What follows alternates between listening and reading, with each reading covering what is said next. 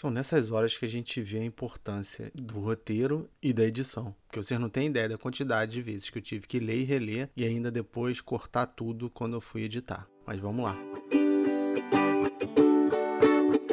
Fico imaginando conversas com minha filha de 6 anos, mas ela ainda é muito nova para ouvir certos assuntos. A ideia então é guardar esses pensamentos para depois e torcer para ela querer ouvir. Mas além de falar do que eu acho importante para ela, vou te usar e pôr para fora tudo aquilo que eu acho interessante refletir, como em uma terapia.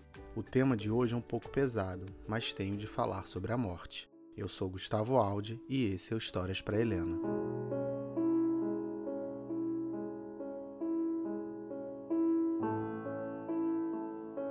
Primeira experiência que lembro com a morte, mas morte mesmo, de alguém próximo, foi a da minha avó, a mãe do meu pai. Não lembro quantos anos tinha, mas era bem novo, menos de 10 anos com certeza. Estava deitado na cama dos meus pais, tranquilão, assistindo algum programa horroroso e politicamente incorreto da TV aberta dos anos 80, quando escuto um burburinho na sala. Não sabia que tinha gente lá, então corro para ver. Sentados no sofá estão meu pai, minha mãe, meu irmão e minha avó materna, Dona Anita. Meu irmão chora abraçando minha mãe. Pergunto o que aconteceu, acreditando que ele devia estar sentindo mal. Meu pai então responde que era minha avó, que estava muito doente. Eu logo interrompo dizendo que não precisava chorar por aquilo, que ela ia tomar os remédios e ficar boa.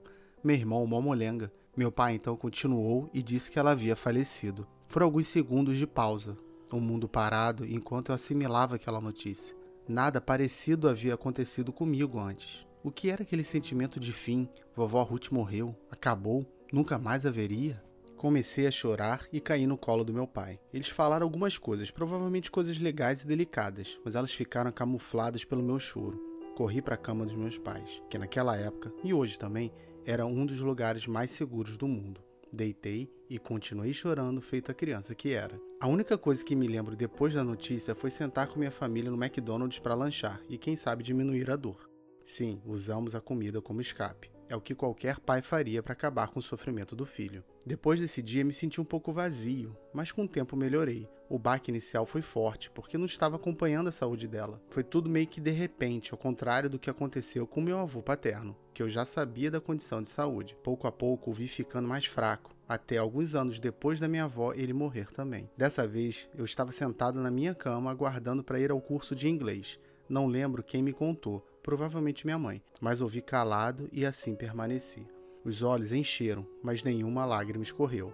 Fiquei triste, mas calmo também, afinal eu já esperava por aquilo. O que não esperava, novamente, foi a morte do meu tio, irmão do meu pai. Nessa altura você já percebeu que a família do meu pai não era muito chegada em cuidados com a saúde, né? Felizmente, ele aprendeu com isso e está se cuidando muito bem, obrigado. No caso do tio Francisco, mesmo sendo uma surpresa, não foi igual à minha avó. Já era um adolescente e não tinha mais tanto contato com ele. Fiquei triste e ainda fico nas vezes que me lembro, mas deu para segurar tranquilo o sofrimento. Inocente que era, depois do meu avô e tio, achei que estava calejado. Finalmente havia dominado a morte e nunca mais sofreria tanto. Ah, tolinho, já adulto e casado, estava levantando da cama quando o telefone tocou. Era meu pai. Sua voz trêmula pedia minha ajuda. O que foi? perguntei, totalmente despreparado para a resposta. É a sua avó, ele disse. Ela não resistiu. Era uma quinta-feira. Dona Anita havia sido internada na quarta e eu não pude visitá-la no dia anterior. Essa foi a primeira coisa que passou pela minha cabeça antes de cair na cama e chorar, feito uma criança. Eu não ouvi a minha avó uma última vez. De fato, até hoje, este foi um dos momentos mais tristes da minha vida. E sobre isso, na época, em 2010, escrevi um texto para aliviar a tristeza e que gostaria de ler aqui também. O que nos torna um indivíduo? Nossos corpos, nossas atitudes, nossos pensamentos? Quem somos nós, afinal? Recentemente, minha avó de 91 anos faleceu.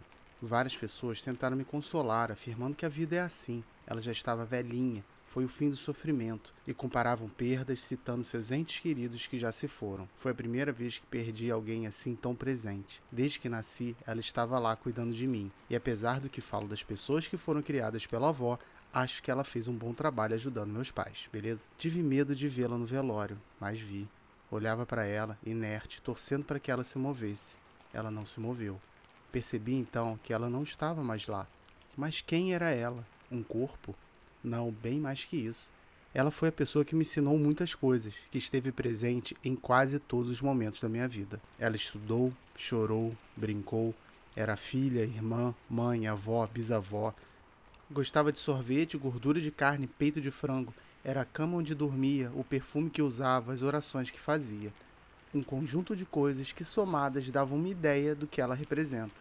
Não queria ter como última imagem seu corpo parado. Esquecia, porém, que uma imagem não apaga anos de carinho. Percebi, no meio da tristeza e de tantas tentativas nobres e boas, porém insuficientes para atenuar a perda, e elas sempre serão, infelizmente, que existe, pelo menos para mim, uma fala que funciona. Sempre escutei um pessoal dizendo que se lembrarmos da pessoa, ela não morrerá. Achava isso uma tentativa fraca para o consolo, mais uma medida paliativa em um momento sem volta, uma atitude romântica um clichê. No entanto, no velório, ficava relembrando os momentos que tive ao seu lado, tanto antigos quanto recentes. Nesses momentos, me sentia bem, normal. O problema ocorria quando parava de lembrar. Vinha então a tristeza novamente. Concluí que o fato de pensar nos momentos passados realmente me fazia esquecer que ela não estava mais lá. Me sentia inteiro, como se ainda estivesse comigo. Nós não vemos as coisas, vemos a luz refletida nelas.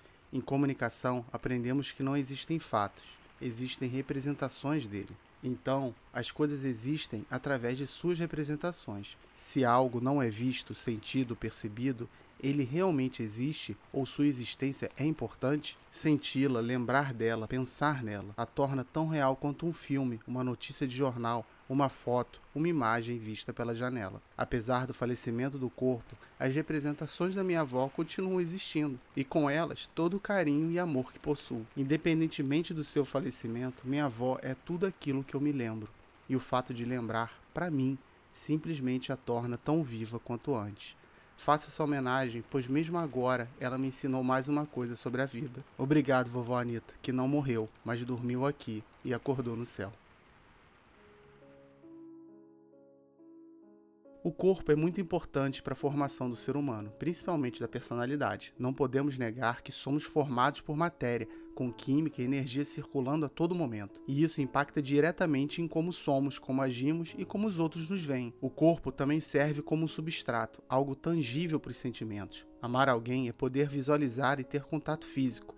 Ok, amar é muito mais complexo que isso. Quem sabe um episódio exclusivo? Quem sabe? De qualquer forma, ser alguém seria ter uma representação física, palpável. E quando essa representação desaparece, o sentimento de perda aparece. Mas não necessariamente sofremos. Se um amigo se muda para outro país, teoricamente seu corpo desaparece. Não é mais real para gente. Ficamos tristes, mas o sentimento é bem diferente da morte. Então, por que a ausência física gera sentimentos tão diferentes se no fundo é a mesma coisa? Para mim, valorizamos demais a existência do corpo do outro como fonte de individualidade. Não estou dizendo que a carne não é fundamental, mas é o que me lembro que forma quem é a pessoa para mim.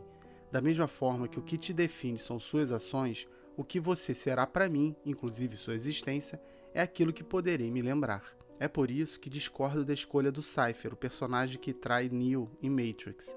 Ele prefere ter sua mente apagada ao voltar para a matriz, mas ao fazer isso, automaticamente abdica de quem é para ser outra pessoa completamente diferente. Outro exemplo nesse sentido ocorre no filme O Grande Truque com Hugh Jackman, e quem não viu sinto muito spoiler. Nele, Robert Angier é um mágico que descobre uma espécie de máquina de teletransporte, mas com um efeito colateral a clonagem. Toda vez que ele se teletransporta, uma nova versão de si é criada. Para não deixar outros Roberts andando por aí, a cada show, o Robert que desaparece cai em um compartimento e morre afogado, enquanto o novo Robert surge do outro lado do estabelecimento. O que acontece é o mais puro assassinato. A partir do momento em que há uma divergência de caminhos, um novo indivíduo é criado. No caso, não o que vai morrer, mas aquele que apareceu lá longe. Pode até parecer que o novo Robert é a mesma pessoa, mas não se engane, não é. E ele só vai se tocar disso quando cair no tanque cheio d'água na apresentação seguinte. Qualquer mudança de memória interfere em quem somos, porque altera a maneira que agimos. E daí muda a percepção que os outros têm sobre nós. O relacionamento muda, tudo muda. E é essa mudança irreversível que tanto nos assusta. A ausência de um corpo não é automaticamente um sofrimento, mas se torna um quando não temos como reverter o afastamento. sem um Ctrl Z ou um undo para voltarmos ao estado anterior do sistema, o medo entra com força total. O trabalho todo é conseguir compensar a irreversibilidade com a eternidade espiritual. Minha avó não está mais comigo, mas o que me lembro dela está. Não preciso esquecer minha relação só porque seu corpo não existe mais. Claro, nunca poderei substituir um abraço ou beijo, mas o sentimento de existência permanece. Só depende de mim manter isso. E não é fácil, para ninguém, muito menos para uma criança. O primeiro contato da Helena com a morte foi seu biso. Seu Chiquinho morreu aos 92 anos. A princípio não contamos nada, não sabíamos como. Eu e Letícia estávamos esperando o momento certo, como se ele existisse queríamos contar sem o sofrimento tão comum em momentos como esse, então era melhor deixar passar um pouco. Helena já sabia que seu bisavô estava doente, então um dia ele surgiu naturalmente como um assunto e contamos. Ela não falou nada, apenas chorou timidamente. Depois de um tempo, perguntou se ele havia se transformado em estrelinha. Não sei ao certo quem introduziu no argumento da estrelinha, mas me deixei levar e concordei. Na verdade, esta é uma ótima saída para evitar detalhes. Quando digo ótimo, quero dizer covarde. Como a morte é um assunto que nos afeta muito, temos a tendência de levar essa mesma afetação para as crianças. Mesmo acreditando que a vida é mais que um corpo, ainda sofro quando as pessoas se vão. Não pense que transcendi após a morte de Dona Anitta. Não é automático reconhecer a eternidade espiritual. O que é de se espantar é uma garotinha de 6 anos me ensinar mais sobre isso em apenas uma noite do que aprendi a minha vida inteira. Sabe aqueles adesivos fluorescentes que colamos no teto para simular um céu estrelado? Helena teve algum deles. Perdida na zona que é seu quarto, tinha uma pequena estrelinha já sem cola na parte de trás. Na hora de dormir, ela pegou a estrelinha e colocou debaixo do travesseiro. Letícia perguntou por que ela fez aquilo. Eis que ela responde com um sorriso no rosto que queria dormir com um biso naquela noite. Assim, desse jeito, segura e tranquilo. Letícia chorou. Algumas pessoas acreditam em vida após a morte e se consolam que não é o fim. Outras preferem a reencarnação e se tranquilizam sabendo que tudo vai voltar. Há aqueles que não veem eternidade e se acalmam a realizar que faz parte da vida. Não cabe a mim dizer o que é mentira, o que é verdade, o que é conforto ou revolta. Cabe apenas trabalhar com o que está palpável agora, independentemente do que virá a seguir. Se você vai para o céu, vai voltar como outro indivíduo ou virará parte da natureza. A morte é sim um fim, mas não um fim completo. Parte do que somos se vai, mas outra parte fica.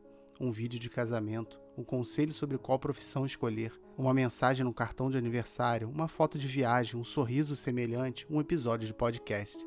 Qualquer coisa que te ajude a lembrar.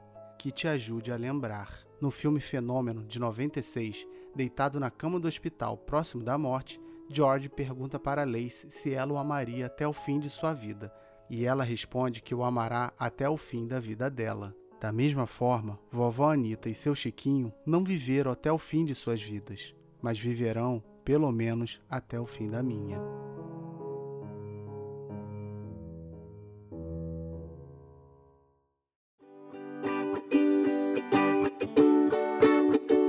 Então tá, papai. Mas e eu? Um dia você comentou comigo que queria ficar com seis anos para sempre.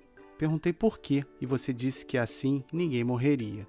Na hora, desconversei dizendo que não era necessário, que você não precisa deixar de crescer só para manter as pessoas vivas. A morte é um passo da vida que todos daremos um dia, mais cedo ou mais tarde. E até nossa hora chegar, muitas pessoas morrerão. Sobre esse assunto, tenho apenas três recomendações que não necessariamente funcionarão contigo, mas pelo menos serviram para mim e espero que possam te ajudar. Aceite o luto, você não está sozinha e morrer faz parte da vida. Quando alguém que você gosta morre, é inevitável ficar triste. Então fique. As pessoas vão tentar te consolar, é legal, mas não vai adiantar. E se você tentar lutar contra, vai ser pior. Fingir que nada aconteceu não faz superar. Muitos te dirão que é preciso dar um encerramento, e o velório serviria para isso. Mas sua avó, por exemplo, não funciona dessa maneira. Desde que me entendo por gente, ela não vai a enterros. Para ela, ver o corpo é pior, e isso dá certo. Ela sofre como qualquer um, mas à sua maneira. Abraçar o sofrimento não é fraqueza, mas cada um deve descobrir como abraçá-lo de maneira que funcione para si.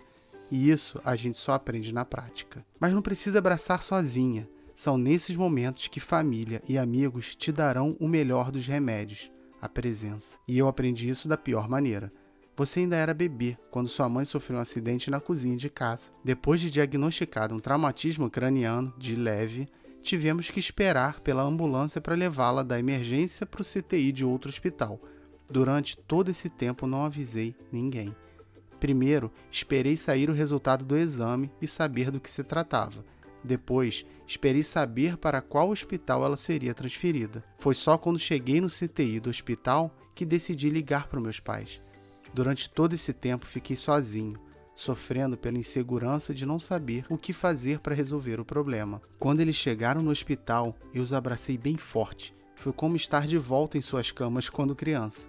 Apenas o fato de estarem ali bastou para me deixar um pouco mais seguro sobre o que estava acontecendo. Esse sentimento de não ter saída é minimizado facilmente com um abraço de alguém que você ama.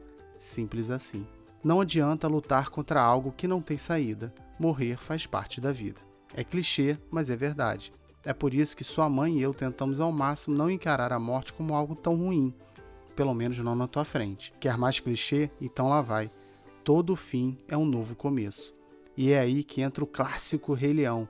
Pode parecer bobo, mas essa animação que marcou a minha geração, a mim pelo menos, e que eu acho deve marcar a atual, tem muito a nos ensinar sobre esse assunto.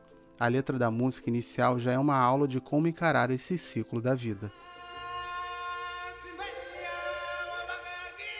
Há muita coisa para entender aqui, mais para descobrir do que se pode descobrir. Mas o sol sobrevoando pelo céu de safira mantém os grandes e os pequenos no círculo infinito. É o ciclo da vida, e ele move a todos nós, através do desespero e da esperança, através da fé e do amor, até encontrarmos o nosso lugar no caminho que se desdobra nesse ciclo, no ciclo da vida. Um fim só pode ser considerado ruim se a jornada não valeu a pena.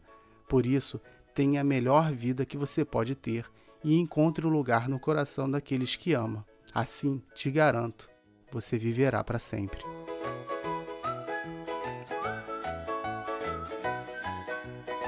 Estava conversando com a Helena ontem, eu acho. É, foi ontem no almoço. Na verdade, estava conversando com ela e com o primo dela sobre coisas da vida. Eles estavam me perguntando um monte de coisa e tal, e eu estava respondendo. Aí uma das perguntas foi se o mundo ia acabar um dia. Assim, pá, o que, que eu vou responder? Respondi que talvez sim, talvez não, não saberemos.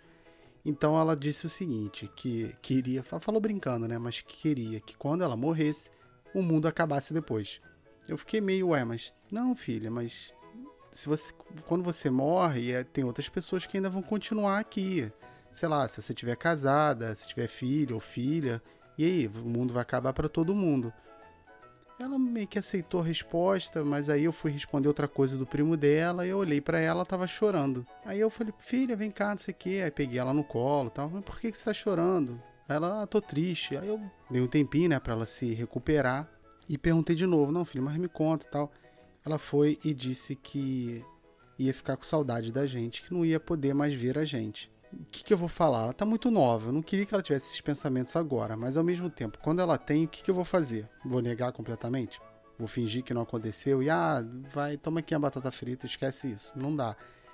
Então eu meio que contei dessa minha visão do. do essa minha visão da morte, do que, que eu acho, que, que a pessoa é mais do que o corpo, que desde que você esteja com ela na sua memória, ela vai viver. Então eu contei da, da a história lá da morte da minha avó para ver se ajudava. Eu acho que ajudou. Mas no final das contas, provavelmente ela é muito nova para entender esse tipo de coisa. Eu trouxe essa história, na verdade, para mostrar a visão um pouco da Helena, que ela já tinha demonstrado um pouco isso antes. Mesmo a gente contando sobre a questão do biso e tal, ela de fato não estava chorando, ela não ficava triste por causa do biso em si ou de outras pessoas, tal. Ela sempre projetava essa, essa, esse fato, que é a morte, para os pais dela. Então, ela já não foi, já não é a primeira vez que ela chorou falando isso, que ela vai ficar com saudade da gente, que o medo dela é não estar mais com a gente. E é engraçado, quer dizer, engraçado, e é eu não sei, não, não tem muito o que falar nessa hora. Eu vou contar que não, a gente vai estar com você. Mas assim, a visão que ela tem do que existe o que não existe é a presença.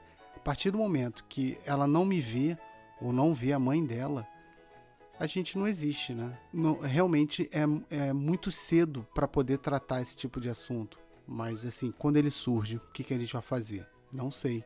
Quem souber, por favor, fale comigo. E eu não quero me alugar muito, porque já foi bem complicado gravar esse, esse podcast. Na verdade, foi complicado escrever, revisar, gravar e editar também está sendo bem, bem complicado, porque aí vem memória, aquelas coisas, né? Você para, fica pensando, não é, um, não é tão simples assim. Então, e eu sei que, assim, eu, na verdade, eu quero até pedir desculpa se no meio do podcast a minha voz muda, porque eu tive que parar várias vezes para lavar louça, essas coisas, tá? Mas me diz aí, o que, que você pensa sobre a morte? O que, que você acha dela? O que, que você não acha? É, como você lida com ela? não só com seu filho ou filha ou com os outros, mas pensa nisso, como que você encara esse tipo de coisa. E para eu saber disso, não adianta só você pensar. Manda para mim alguma mensagem para a gente poder conversar. Lembre-se, historiasprahelena@gmail.com ou lá nas redes sociais do Instagram Histórias para Helena, no Facebook Histórias para Helena ou no Twitter o arroba Histórias Helena. Se você gostou do programa, não se esqueça de compartilhar. É sempre bom poder falar com mais gente, né? É isso aí. Um forte abraço e até a próxima.